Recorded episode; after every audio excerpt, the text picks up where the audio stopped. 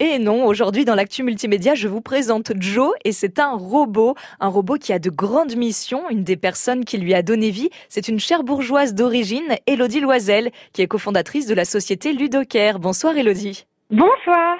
Parlez-nous de Joe, qui est-il? Alors Joe, c'est un petit robot qui va aider les enfants atteints de maladies chroniques à être plus autonomes dans la prise de leur traitement. Quel genre de maladie exactement? La première des maladies euh, chroniques, euh, c'est l'asthme.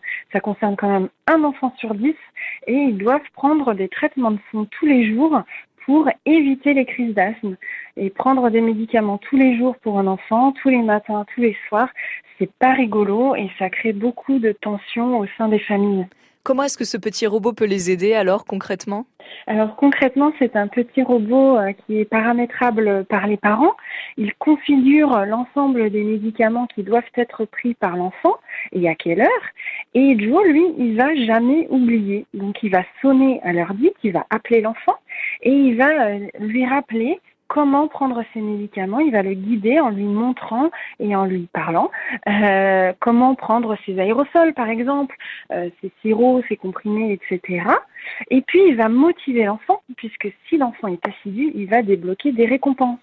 Donc Joe raconte des blagues, euh, conte des histoires, euh, pose des énigmes. On travaille aussi avec le petit quotidien pour avoir des news euh, scientifiques ou intéressantes pour que finalement le moment des médicaments devienne beaucoup plus ludique. Et pour le moment, ce robot n'est pas encore commercialisé, mais des enfants ont pu découvrir un des prototypes de Joe. Quels ont été les retours? Alors oui, il y a beaucoup de familles qui ont testé Joe euh, et son petit cousin Léo qui s'occupe de la mucoviscidose.